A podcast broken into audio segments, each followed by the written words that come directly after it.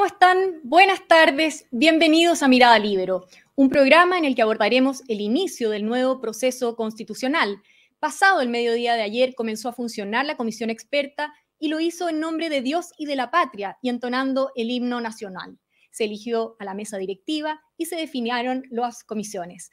¿Cómo se vivió desde dentro? Es lo que vamos a conversar con Máximo Pavés, miembro de la comisión experta y presidente de la subcomisión de principios, derechos civiles y políticos. Max, Máximo, gracias por estar con nosotros. ¿Cómo está? Muy bien, muchas gracias. Muy bien, muy contento. La verdad es que lo de ayer lo vamos a ir conversando, pero generó un muy buen inicio. No se me ocurre uno mejor. Así es que esperanzados, pues, de que este proceso pueda terminar muy bien. Claro que sí, bueno, y ahora de hecho lo vemos al otro lado del mesón, por decirlo de alguna manera, ya que en el proceso pasado usted ejercía como subsecretario de la SECPRES, fue testigo directo antes y también ahora. Sí, bueno, roles completamente distintos. Nosotros en el proceso anterior, por mandato de la propia Constitución, teníamos que prestar el apoyo financiero, administrativo y técnico. En esta oportunidad esa tarea recae única y exclusivamente en el Congreso Nacional eso es muy importante y así lo, me tocó también participar en la redacción de la reforma constitucional que habilitó este proceso, así es que evidentemente para evitar, para, evitar reproducir, para también sacar aprendizajes administrativos, no solo políticos, nos pareció muy bien y yo, modestia aparte, lo sugerí, eh, que ojalá el Ejecutivo tenga solamente el rol de entregar los recursos y que el apoyo administrativo y técnico recaiga en el Congreso. Lo que, lo que dio cuenta con la ceremonia que se organizó ayer eh, que la decisión fue la correcta. Bueno, efectivamente da la sensación que el primer día de la comisión fue como el primer día de clase después del verano, con muchas buenas intenciones, en lo cual, por cierto, nos tranquiliza, me, imagino, a todos los chilenos. Pero específicamente, ¿cómo lo vivió usted? A ver, muy emotivo. Evidentemente, yo eh, me he dedicado toda la vida profesional a los temas institucionales, enseño el derecho constitucional, eh, me he dedicado al derecho parlamentario en el Congreso Nacional, terminé como subsecretario de la SECPRES, por lo tanto, eh, estoy muy contento, muy esperanzado después de haber visto tan, por tantos años tanto las virtudes, pero también los defectos de nuestro sistema institucional, ver cómo ha evolucionado la opinión pública, nuestra constitución, lo bueno, lo, lo, lo, no tan bueno, el ciclo institucional que, que, tenemos que terminar para partir uno nuevo.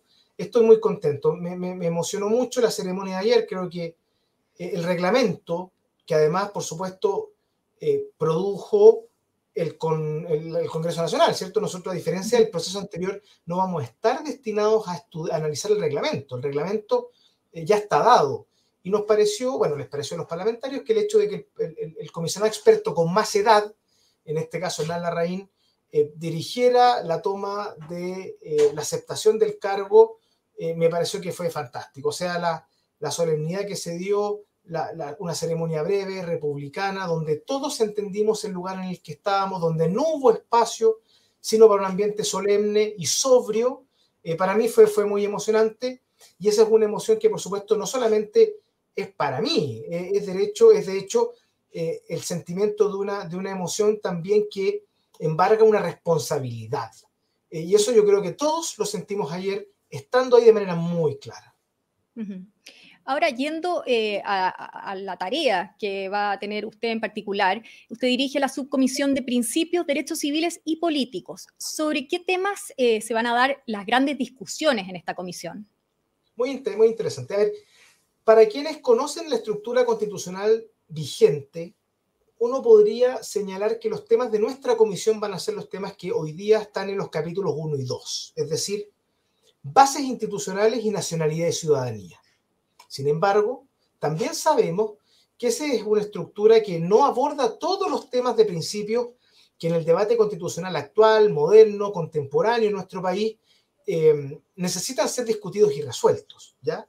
La tarea ahora, y voy a responder eh, tu pregunta, Pía, es que eh, la mesa nos pueda proponer una estructura de constitución y ahí vamos a tener muy claro cuál va a ser el ámbito de competencia de cada comisión. Sin embargo, uno puede afirmar sin temor a equivocarse de que los temas de principios, la servicialidad del Estado, la libertad y dignidad de las personas, la forma de reconocer eh, la libertad asociativa, el Estado social y democrático de derecho, el principio de transparencia, el principio, digámoslo así, eh, ojalá eh, de buen gobierno o derechamente aquellos principios que, que, no están en la constitución vigente directamente consagrados, como puede ser, por ejemplo, la igualdad o la equidad entre hombres y mujeres, en los temas del reconocimiento de los derechos de la niñez, y así muchos otros temas que por supuesto,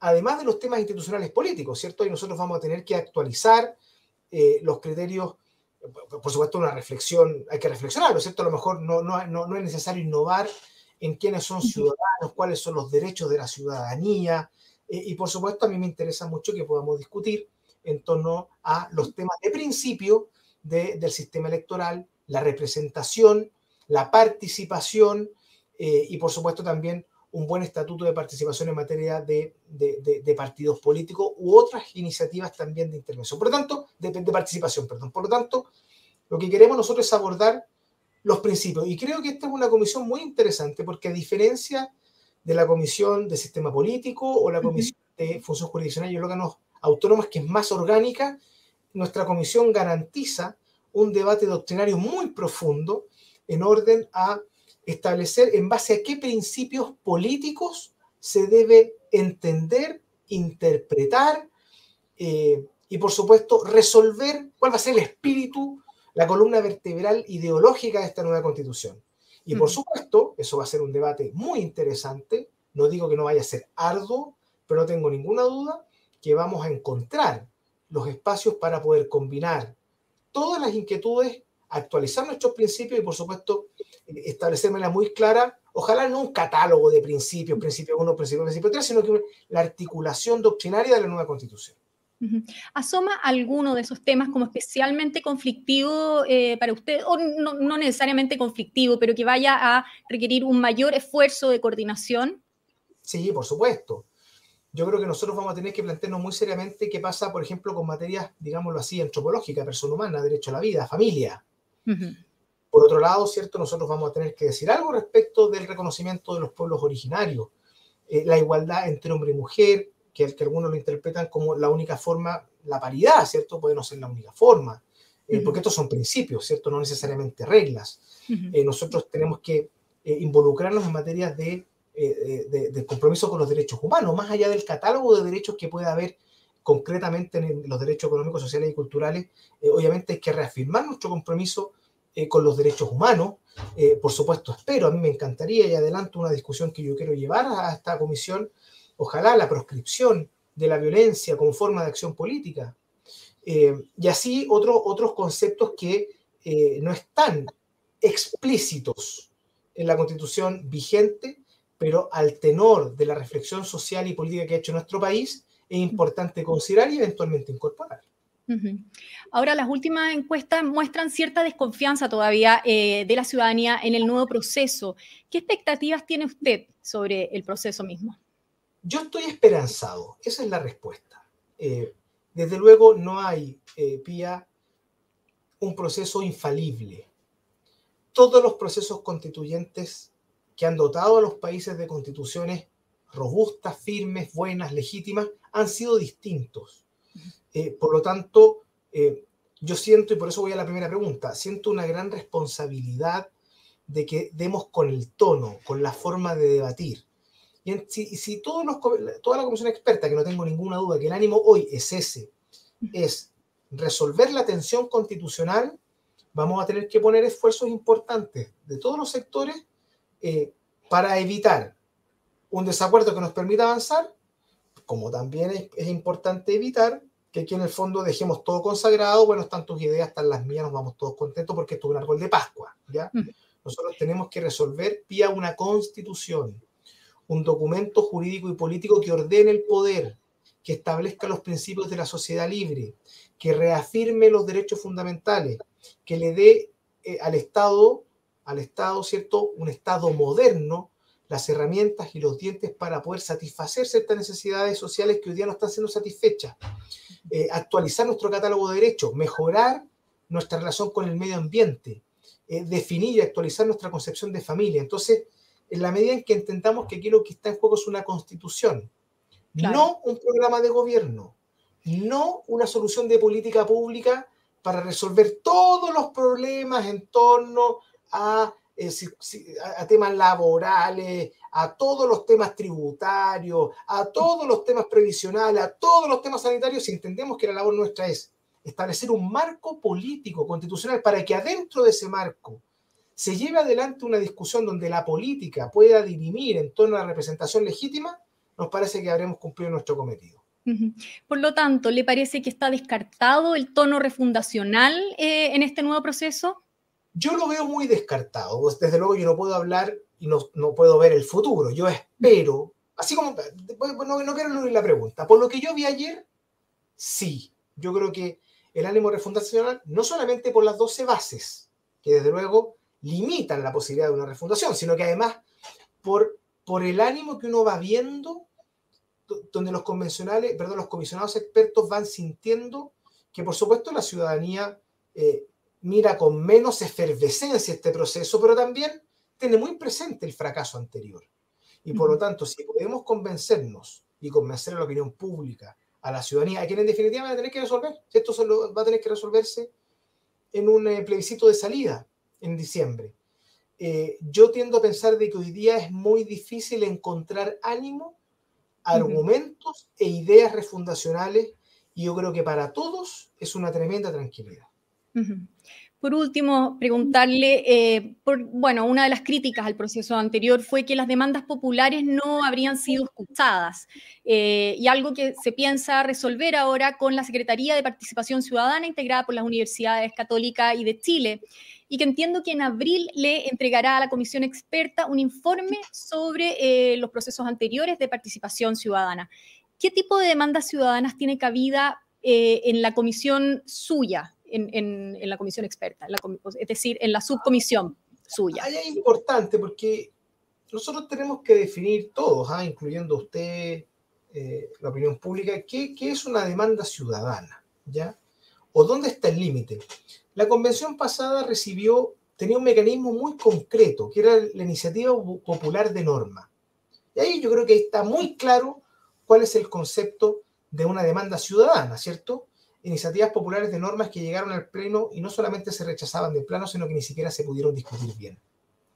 Por tanto, la convención pasada eh, despreció la iniciativa popular de norma eh, teniendo un mecanismo para haber acogido esos planteamientos y lo desecharon de plano. Por lo tanto, y, a contrario censo, eh, se hizo, un, yo lo puedo decir con mucha autoridad porque fui subsecretario, se desarrolló un proceso de participación, por ejemplo, de consulta indígena muy deslucido, eh, muy cuestionable administrativamente, económicamente, financieramente, desde el punto de vista de la ejecución de sus recursos. Creo que la convención pasada fue una gran experiencia que ojalá repitamos lo menos posible. Y por lo tanto, yo no suscribo la tesis de que en la convención pasada no hubo espacio de participación ciudadana. La que hubo, que se expresó directamente desde la ciudadanía a la convención, fue desechada por la propia convención. Y los espacios de diálogo y de participación ciudadana, a pesar de que nosotros transferimos todos los recursos posibles, creo que el esfuerzo fue muy mediocre por parte de quienes dirigieron la convención. Por tanto, y me tocó ser parte del acuerdo por Chile, por lo tanto, creemos, y así se discutió, me consta porque se discutió así, tratar de despolitizar la participación ciudadana, de quitársela al Ejecutivo, de, evitar fórmulas que en el fondo eh, hay un control y se le entrega a dos instituciones que gozan de pleno prestigio en nuestra sociedad, las dos universidades más antiguas de nuestro país, ¿cierto? Van a proponer, donde por supuesto hay que buscar espacios de encuentro. No, no podemos escuchar de la misma manera a 18 millones de personas. Para eso hay un sistema político que dota de legitimidad a representantes electos democráticamente y nosotros somos representantes de los representantes.